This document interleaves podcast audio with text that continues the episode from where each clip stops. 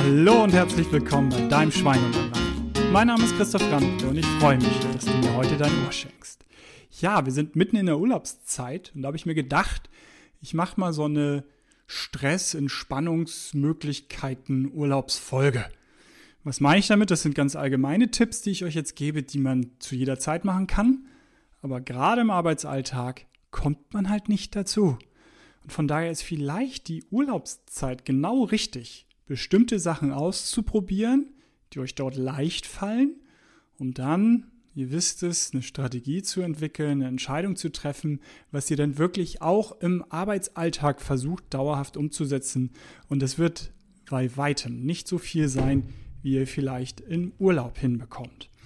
Und Letztendlich fangen wir mal an, so wirklich mitten rein. Kleine Tricks, um das Stressgefühl zu senken oder vielleicht nochmal vorweg. Ich habe das letztens nochmal ähm, recherchiert und es ist wirklich aktueller Forschungsstand, dass wenn ihr Stress reduziert, ihr quasi extra Lebensjahre gewinnt. Also nicht so wie beim Rauchen, wo man mittlerweile mehr oder weniger jede Zigarette in verkürzte Lebenszeit umrechnen kann, statistisch im Durchschnitt natürlich. Aber es ist schon so, dass Stress da auch wirklich, wirklich eine Rolle spielt.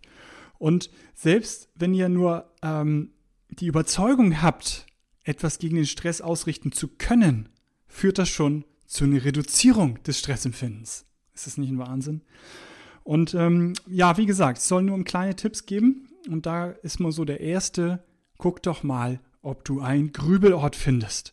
Und das nennt man so Ritualisieren des Grübelns, weil wir doch oft so in so einem Gedankenkarussell gefangen sind, wo wir nicht mehr rauskommen. Und dann sagst du dir selber, ja klar kannst du grübeln. Aber weißt du was? Nur dort und nur zehn Minuten am Tag. Da ist es erlaubt. Grübel ohne Ende dort.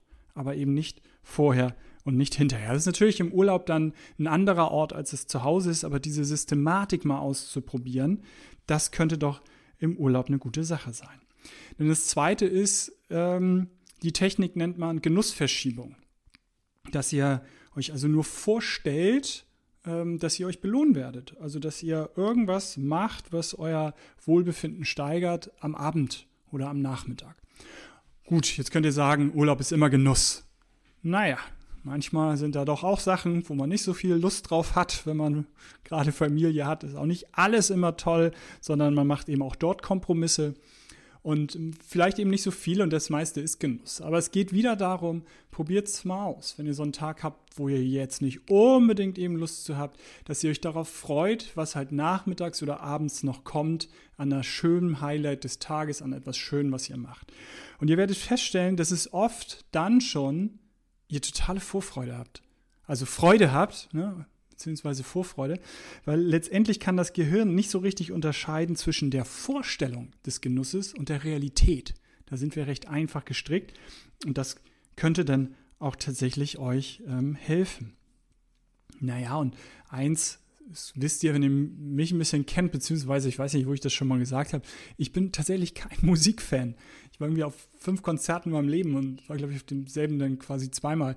Also es ist wirklich nicht, nicht so mein Ding ich sage immer meinen Kindern Fahrstuhlmusik, halt so Fahrstuhl-Yoga, ne? Völlig belanglos, ohne Gesang. Das finde ich noch ganz okay. Und da gibt es selbst eine Kategorie bei Spotify zu. Findet man wirklich unter Fahrstuhl-Joghurt, äh, Joghurt, unter Fahrstuhl.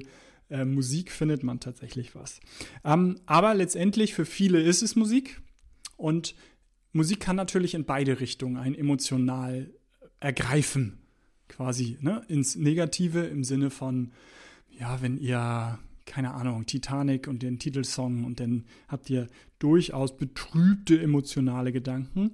Ähm, letztendlich ist hier natürlich das Motivierende gemeint, ne? dass ihr euch einen tollen Song wie in jedem Motivationsworkshop, wo ihr irgendwann aufspringt, tanzen und klatschen dürft, vielleicht auch manchmal müsst, ähm, wie auch immer, kennt ihr das von euch selber im Sport, dass ihr ähm, vermutlich so einen Song habt, der euch motiviert, dass ihr öfter Kopfhörer beim Joggen drauf habt und da bestimmte Musik euch tatsächlich dann motiviert.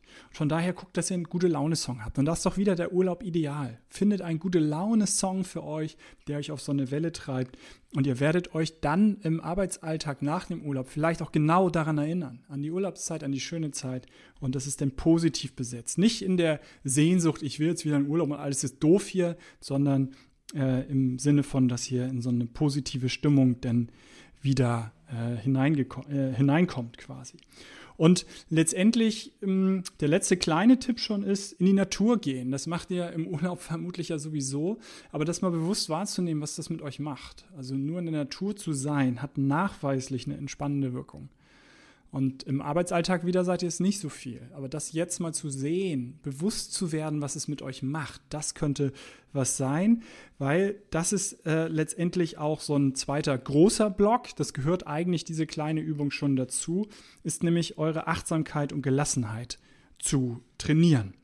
Und da wäre es, wenn ihr euch wirklich nur auf eine Sache konzentrieren könntet in eurer Wahrnehmung und alles andere ausblenden könntet. Das wäre wirklich die Stressreduktion pur, weil wir doch gerade überfordert sind von all den Eindrücken, die wir haben, von all den Sachen, die wir meinen, gleichzeitig multitaskingmäßig zu machen ähm, was natürlich nicht funktioniert. Wir können nur eine Sache richtig machen. Danach ist es die Frage, wie viel Aufmerksamkeit brauchen wir für die anderen Sachen, denn wir haben nur 100% der Aufmerksamkeit letztendlich zu verteilen.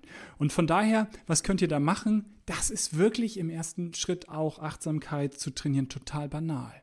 Guckt, dass ihr Alltagssituationen bewusst wahrnehmt. Fangt morgens an beim Zähneputzen wirklich die Zahnpasta richtig wahrzunehmen, die Borsten, das Schruppen richtig wahrzunehmen, wie sie schmeckt, die Zahnpasta und wie eure Hand sich bewegt und auch Routinetätigkeiten, also beim Duschen könnt ihr das äh, machen, im nächsten Schritt halt das Wasser richtig spüren, wo plätschert das? Wo rauf, wie warm ist das, wie fühlt sich das an, wie strömt die Wärme in euren Körper? Und so weiter und so weiter. Und natürlich hier jetzt ähm, im Urlaub auch an allen Situationen machbar und letztendlich so ein Spaziergang, gerade ja in Situationen, die ihr sonst nicht kennt, da mal bewusst alles wahrzunehmen, um dann wieder, immer wieder das gleiche Spiel, auch zu Hause. Werdet ihr auf eurem Arbeitsweg, in der Pause, wahrscheinlich lange nicht mehr alles bewusst wahrgenommen haben. Ne? Wie sieht der Baum wirklich aus? Wie sieht das Schaufenster dort aus? Was ist da ausgelegt? Wie ist der Straßenbelag? Keine Ahnung. All das ganz bewusst ähm, wahrzunehmen. Dann der äh, Klassiker, das nächste ist immer Atmung. Also achtet mal, und das ist, gehört dann auch zu der Achtsamkeit letztendlich dazu, wie ihr atmet. Atmet ihr flach, atmet ihr in die Brust hinein oder atmet ihr wirklich in den Bauch tief hinein, dass beim Einatmen die Bauchdecke sich nach vorne äh, wölbt. Und dann macht halt so eine Atmung, wo ihr wirklich mal bewusst drei Sekunden einatmet, drei Sekunden den Atem haltet und sechs Sekunden langsam, langsam ausatmet. Guckt mal auf die Uhr, wie lange sechs Sekunden sind. Und dann seid ihr wirklich mal äh, komplett ausgeatmet, was wir oft gar nicht mehr so sind. Und letztendlich so der, der Überbegriff äh, von Stress dann nochmal in der Akzeptanz ist vielleicht sich auch in der Urlaubszeit dann mal die oder die Gelegenheit zu haben, mal drüber nachzudenken nochmal, dass Stress Partner von Leistung ist. Es kommt Leistung wieder rein. Ne? So. Aber letztendlich ist es, ähm, und das kennt ihr von, von anderen äh, Podcasts, die ich gemacht habe, es ist letztendlich Stress, eine Leistungsbereitschaft, ähm, die wir nicht mehr ausnutzen. Also es ist letztendlich ein, ein, äh, ein körperlicher Reiz, äh, also ein physiologischer Reiz auf Quatsch. Also die Leistungsbereitschaft, da werdet ihr akut in eine Situation kommen, wo ihr ähm, leistungsbereit seid für ein Physio ist eine Reaktion auf einen physischen Reiz von außen. Also den muss ich wirklich mal rausschneiden. Haspel, haspel, haspel. Das sage ich in drei Workshops die Woche so ungefähr, dass letztendlich das ein, äh, eine Reaktion ist auf einen physischen Reiz von außen. Jetzt haben wir es aber nach langem äh, Verhaspeln. Und letztendlich ist dann diese Leistungsbereitschaft, die hergestellt wird, die wird nicht mehr ausgenutzt körperlich, und von daher äh, kommen wir dann zu den ganzen stressbedingten, im Zweifel am Ende des Tages, Erkrankungen. Aber erstmal der Grundgedanke, dass es eine Bereitstellung von Leistung halt ist, dass es halt Partner der Leistung ist und dass ihr nur auch tatsächlich irgendwo was erreichen könnt, wenn ihr eben auch diese Leistungsbereitschaft ab und zu mal abruft. Das ist vielleicht nochmal so ein, ähm, eine ganz grundsätzliche Geschichte, um Stress zu akzeptieren. Und wenn ihr dann eben nicht bei Stress immer in diese Negativspirale halt kommt, dass ihr sagt halt, es ist negativ, negativ, negativ, sondern eben es akzeptiert, das hat dann oft schon eine heilende Wirkung. Denn abschließend, Stress ist nun mal nicht per se negativ. Aber auch da wiederholt aus irgendeinem Podcast, wenn wir uns draußen in Hamburg in der Fußgängerzone fragt, was ist Stress, kriegst du 95% negative Antworten. Und klar, wenn es belastend, bedrohlich ist, einen bedrückt hat, dann ist es negativ. Wenn es aber eine Herausforderung ist, der ich mich gerne stelle ähm, und ich halte mich kompetent, die Aufgabe zeitlich, inhaltlich zu lösen, dann ist es was Positives. Also von daher, Stress ist nicht per se negativ, es ist erstmal neutral, es ist viel eure Bewertung und in die Situation, in der ihr seid. Und diese Akzeptanz, das hat so übergeordnet oft schon eine heilende Wirkung. Aber letztendlich, wenn ihr Lust habt, guckt mal in die kleinen Sachen rein. Das waren so eins, zwei, drei, vier, fünf, sechs, sieben, glaube ich, kleine Tipps, wenn ich es richtig ähm, zusammengezählt habe. Und der Urlaub ist ein perfekter Zeitpunkt, um es in einem quasi geschützten, ruhigen, entspannten Rahmen auszuprobieren. Und dann entscheidet euch für eine Sache. Für eine Sache, die ihr in euren Arbeitsalltag versucht rüberzubringen. Trefft diese Entscheidung.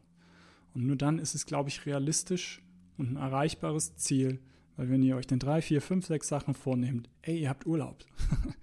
ihr kommt schon in die Routine und ihr wisst, was passiert, wenn ihr, ne? ich hoffe, ihr verdrängt es einen Augenblick. Verdrängen uns manchmal auch nicht schlecht. Denn ihr wisst, was am Montag, wenn ihr wieder zur Arbeit kommt nach dem Urlaub passiert. Also euer E-Mail-Postfach ist voll und eure Wiedervorlage ist sehr voll. Von daher könnt ihr dann ganz sicherlich in, in den allerseltensten Fällen 5, 6, 7 Sachen umsetzen, sondern nehmt euch eine Sache raus und die macht ganz bewusst. Und von daher wünsche ich euch da unglaublich viel Spaß dabei. Ich wünsche euch einen schönen Urlaub, wenn ihr ihn schon hattet, wenn ihr ihn noch habt, wie auch immer. Denn Gesundheit darf Spaß machen. Euer Christian.